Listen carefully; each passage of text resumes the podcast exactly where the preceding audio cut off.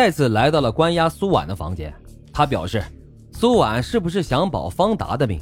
警方已经抓到方达了，他也承认自己杀了人。苏婉双拳紧握，没有开口。良久之后，他哭了起来，觉得是自己对不起方达，是他害了方达。彭海甚是唏嘘，表示这世间啊，人总是会为情所困。苏婉逃不出，别人也没逃出。苏婉讲述，方达是个可怜人。八岁那年，爸爸出轨，妈妈受不了刺激自杀了。后妈呢，也容不下他，他也不懂得去表达自己，被当成了智商有问题的小孩，受尽了欺负。他这二十几年都是活在没有爱的生活里。一年前，苏婉因为有事去物业找人帮忙，发现只有方达一个人坐在监控室里发呆。给苏婉的感觉，他异常的忧郁。就是从那时起，他开始试着多找方达帮忙。时间一长，他们就熟了。艺术是需要说给人听的，一幅好的画作也是如此。而苏婉身边呢，也缺少倾听者。方达每次来都特别认真的听他讲故事。方达一来，他也没那么寂寞了，还会给方达讲他的每一幅作品。他发现自己啊，爱上了方达。借着喝酒呢，他就睡了方达，可他没想到这方达也爱他，竟然为了他去杀了人，是他害了方达，都是他的错。真相终于是水落石出，准备定案了。整理案件资料时，彭海就觉得心里隐隐的有点不安。方达和苏婉的讲述让彭海生出了疑惑：一个为爱克制的人，应该不会做出这么疯狂的事才对呀。对了。保安经理说，方达那天去救猫了。彭海立即返回小区，调出了监控，确实看到了这一幕，看到了方达抱着猫出现在监控里。错了，这真相不应该是这样。方达一定说谎了，他以为苏婉杀了马薇薇，他要替苏婉顶罪。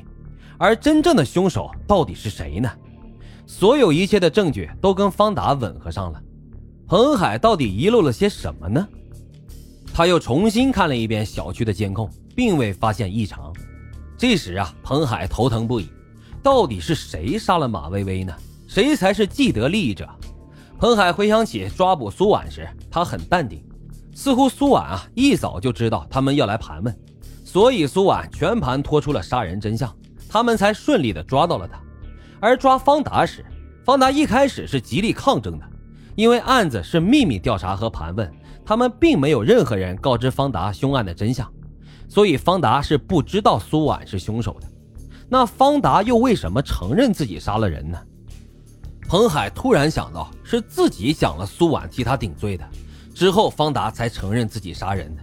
他一定是以为苏婉杀了马薇薇，苏婉一开始就认罪，也是他以为方达杀了马薇薇。原来如此，彭海知道谁是真正的凶手了。他再次回到苏婉的房间，盘问了她一个问题，果然就印证了彭海内心的猜想。有了调查方向后，他们队员立刻就返回苏婉家中进行调查，在客厅里面找到了一个针孔摄像头，还在肖正的电脑里面找到了三个视频，一个是苏婉跟方达，苏婉呢穿着一袭吊带在客厅里面来回的走动，背对着摄像头在画画，画面一转又来到了摄像头面前。只看到一个下巴，再往下是乳沟，一上一下的晃动着。紧接着，苏婉牵着方达的手往自己的身上抚摸，而后褪去了身上的衣物，把方达按在了沙发上，就坐了上去。而然后呢，方达反客为主，把苏婉压在了身下，直到女人的喘息声响起，两人是大战了一场。而后，方达抱起了苏婉往房间走去，画面才结束。第二个视频是肖正跟马薇薇的视频，视频显示是在地下车库，马薇薇穿着一身制服，裙子短到能看到内裤，半个胸都露了出来。她站在肖正停车的地方，手上拿着相机在拍摄。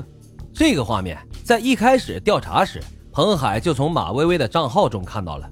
他为了博出名，拍摄了很多穿制服跟男人搭讪的视频，只是每个男人的脸上都打了马赛克。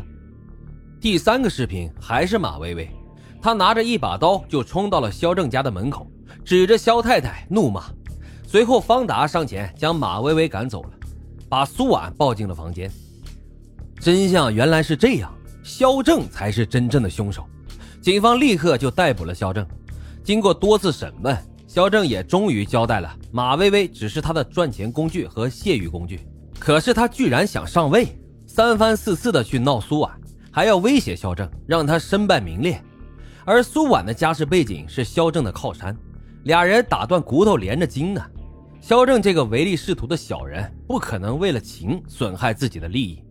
苏婉呢，又是个懦弱的女人，知道肖正有情人，也翻不起什么浪花。肖正没有想到马薇薇这边跟他闹，苏婉那边竟然跟小保安搞在了一起。他的男性尊严不容被践踏，他的钱财也不能有损失。他了解到方达是个左撇子，跟苏婉学过画画，便心生一计。以他经商多年对人性的把控。他可以神不知鬼不觉地干掉两个人。肖正发现苏婉送给了方达一把美工刀，他便买了一个一模一样的，然后杀了马薇薇。画画这件事儿，他整天看妻子画，也会画一些简单的画。杀害了马薇薇之后，处理了现场痕迹，回家后装作一副惊恐的样子，指控妻子下手杀人，还在马薇薇的脸上画太阳花。苏婉下意识的就以为是方达。所以啊，他替方达顶了罪，事情的真相也一层层被剥开。彭海忍不住唏嘘道：“这就是人性的善与恶，法网恢恢，疏而不漏。利欲熏心的人想瞒天过海嫁祸他人，警察又怎么可能是吃素的呢？”好了，今天的案子就为大家分享到这里，感谢收听老白茶馆，欢迎大家在评论区积极的留言、订阅、点赞与打赏，我们下期再会。